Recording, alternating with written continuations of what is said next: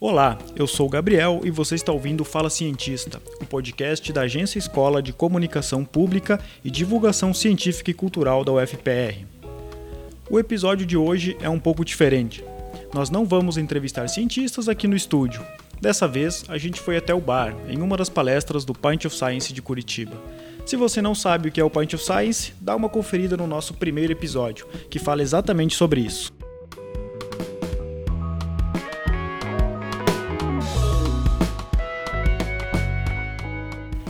Na última terça-feira, o Ellison Gams, a professora Valkyria John e eu fomos até o Dracar Beer and Food conferir a palestra com o título Mulheres Trans na Academia.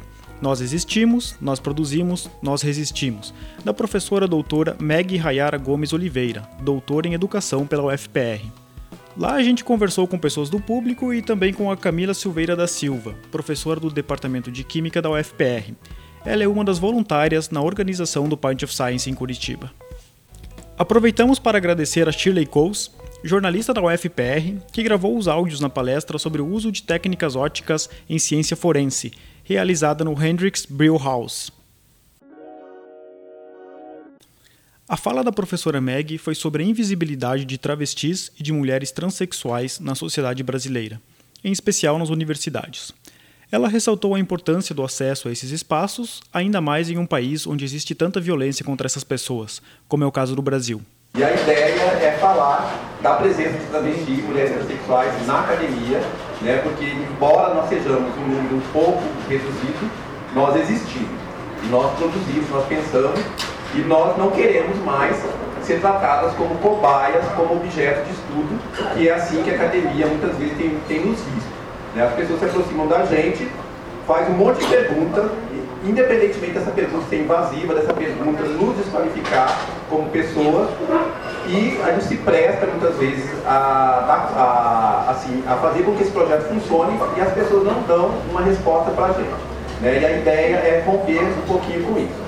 Então aqui, a, eu não vou fazer uma leitura das imagens da, da capa do slide, mas só vou falar da, da, dessa essa primeira pessoa que está aqui, que é a professora Joana, ela é estadunidense, ela tem um livro chamado Arco-Íris Evolutivo, que ela discute a presença de, de, é, de condutas, comportamentos, ações LGBT também na natureza, entre plantas, entre animais e assim por diante. Né? E, e ela faz uma afirmação, né? na natureza existe essa diversidade de gênero e sexualidade, e a única espécie onde é observado discriminação contra essas práticas é na espécie humana. Né? E, e a gente diz que a gente é racional. Né? Enfim. É, eu quero prestar uma homenagem a duas professoras doutoras trans que faleceram ano passado. A doutora Vitória Vieira, que é de Curitiba, ela era professora no curso de Direito na Universidade Positivo, ela era linguista e ela faleceu ano passado, ela teve um problema, é, ela teve um câncer e ela também foi vítima de transfobia durante todo esse processo. Né? Até descobrir esse câncer, ela ia para as consultas acompanhada de uma amiga dela cis, porque ela não era atendida da maneira adequada. E a professora Leilane Assunção foi a primeira professora trans a dar aula na Universidade Federal, na Universidade Federal do Rio Grande do Norte em 2013. Né? Então a, a Leilane ela faleceu aos 37 anos, é um pouquinho acima da média de, de vida de uma pessoa trans no Brasil. A nossa expectativa de vida é de 37 anos. O Brasil é o país que mais assassina travestis transexuais no mundo, mas é o país que mais consome pornografia de travestis transexuais no mundo também. Ou seja, é o país da hipocrisia. Né? As pessoas que nos querem nas suas camas, mas não nos querem nas suas lojas, no, no, no, seu comércio, na sua empresa, não nos querem na sala de aula, não nos querem como colegas de trabalho. Né? Então, é muita, assim, a, e essa expectativa de vida reduzida tem a ver com a transfobia que incide sobre os nossos corpos. E quando alguma de nós resolve estudar, resolve romper com esses estigmas e se tornar professora, os ataques são redobrados. Né? E eu não tenho preguiça, meu amor. Pode continuar me atacando, que eu vou continuar limpa, leve e solta, produzindo, pensando, porque eu não sou obrigado. Né? Essa sou eu, né? A gente de vez em quando mete uma massa corrida na cara, mete uma maquiagem, né? E a gente fica muito, muito poderosa. E assim, eu sempre faço a, o meu início de apresentação com esse slide, para explicar para as pessoas que identidade de gênero e orientação sexual são categorias diferentes. Eu sou, a minha identidade de gênero é travesti, meu gênero é feminino, minha orientação sexual é heterossexual. Quando eu digo que eu sou heterossexual, é justamente para as pessoas entenderem que a, a minha sexualidade não se reduz ao meu órgão genital.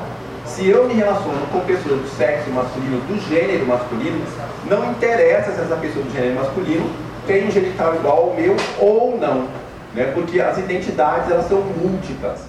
A palestra da Meg lotou o bar e teve gente que precisou assistir em pé.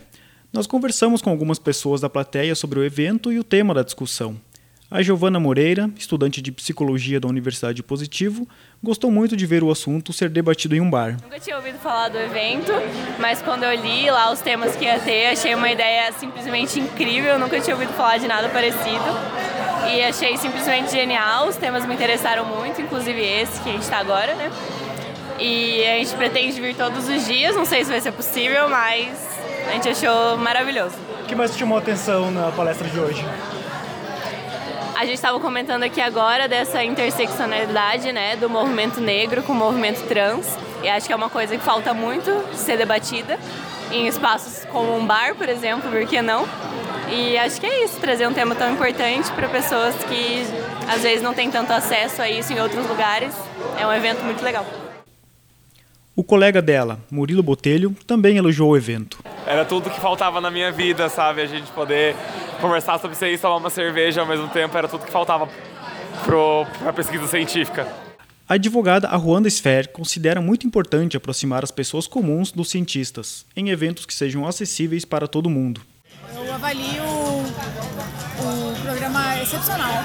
É uma oportunidade de a gente ter mesas redondas, quadradas, hexagonais, você trazer pessoas com gabarito, com mestrado, doutorado, que estudam, que vivem a ciência, trazendo mais perto da gente, uma linguagem acessível, uma palestra gratuita, porque se você for ver um professor desse num, num evento dentro da área, a gente sabe quanto custa organizar, trazer um professor, doutor, né, para dar uma palestra. Então, acho que isso isso é você fazer acessibilidade do conhecimento. Você abrir a porta de um bar, colocar um assunto tão é, específico de uma forma tão acessível e estar aberto para a comunidade. Para Camila, que participou da organização da palestra da professora Meg, esse é justamente um dos objetivos do Pint of Science.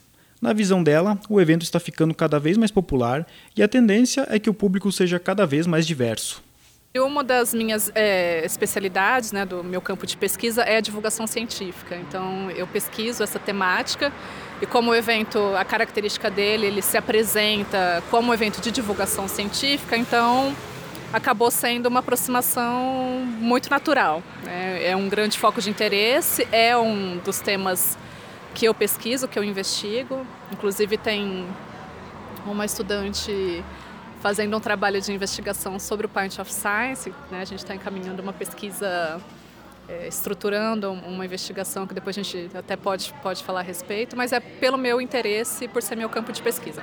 E o que você tem percebido da reação do público a essas palestras? Uh, tem funcionado como uma forma de tirar a ciência da universidade e levar para a sociedade civil em geral? Sim, eu percebo que a gente tem... É um público que participa ativamente, até se a gente compara com o modo mesmo de participação em relação a um evento acadêmico acontecendo dentro do espaço da universidade, as pessoas se colocam de forma às vezes um pouco mais tímida, não interagem tanto né, com o palestrante. E quando a gente faz essa discussão nesse espaço aqui do, do bar, o próprio ambiente contribui para que seja descontraída a conversa. E aí eu percebo que as pessoas têm, mesmo que se, sejam acadêmicos e acadêmicas vindo para o bar, é um outro comportamento, acho que esse é um, é um ponto para a gente destacar.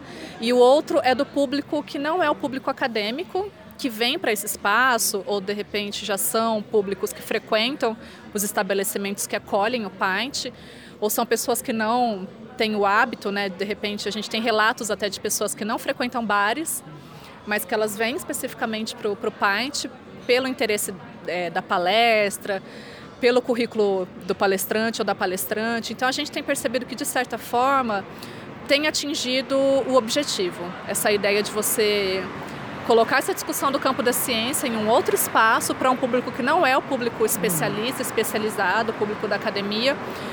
Só que eu vejo que ele ainda é um caminho a ser construído. Se a gente está fazendo até o comitê dessa pesquisa que está sendo realizada, a gente até nota que tem um grande, o, o público ainda é, majoritariamente de acadêmicos e acadêmicas. Mas a gente tem notado que, conforme o evento está crescendo, a gente já está na terceira edição aqui em Curitiba, a gente tem conseguido trazer outras pessoas de outros espaços para discutir aqui, ou pelo menos ouvir, discutir, enfim, pensar sobre ciência no, no espaço dos bares. O professor Fábio Zanetti, que também está na organização do Pint, espera que o evento continue crescendo e ajude a popularizar cada vez mais a ciência brasileira. A avaliação que a gente faz do, do evento é a melhor possível. A, a gente conseguiu superar o público que a gente estimava, a gente estimava em 2 mil pessoas, teve quase, uma, quase 2.500 pessoas nas três noites, uma média de mais de 800 pessoas por noite. Né? A gente teve bares lotados, né, com o pessoal interessado, interagindo com, com o pesquisador, sessões de perguntas de mais de hora, né, de mostrando que aquele tema é um tema de interesse, que é um tema que gera discussão, que é um tema que que é, o, o público tem, que o público, né, tinha tinha vontade de aprender, né, foi lá e, e aproveitou a palestra, aproveitou uh, o momento, né, para interagir, para conversar com o cientista, né, com o pesquisador, é, o que é, é, o, é o, o princípio fundamental do Pint. Né? É essa interação do pesquisador com a sociedade. Né? Além disso, a gente ficou bem feliz que a gente, que a gente propôs esse ano né, uma variação maior de temas, né, buscou vários temas que a gente não tinha nos anos anteriores, temas que até não que às vezes nem são considerados como, como temas de pesquisa, mas quando você fala em pesquisa, uma boa parte da população pensa em tecnologia, naquele cientista maluco, né? E a gente conseguiu inserir temas né, esse ano, como ah, a presença das mulheres trans na academia, a violência obstétrica, né, que são temas que se pesquisa, que se estuda dentro da universidade, que tem um tem um impacto grande né, na sociedade, que tem um impacto grande para a população, né, e muitas vezes fica, fica é, não tem o reconhecimento né, que deveria. E a gente botou esses temas e foram temas muito bem aceitos, foram temas que lotaram os bares, foram temas que, que geraram discussões.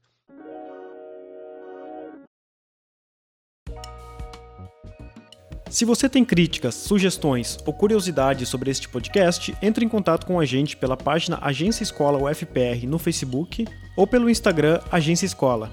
E se você é pesquisador da UFPR, esperamos você para uma conversa aqui no Fala Cientista. Um abraço e até o próximo episódio.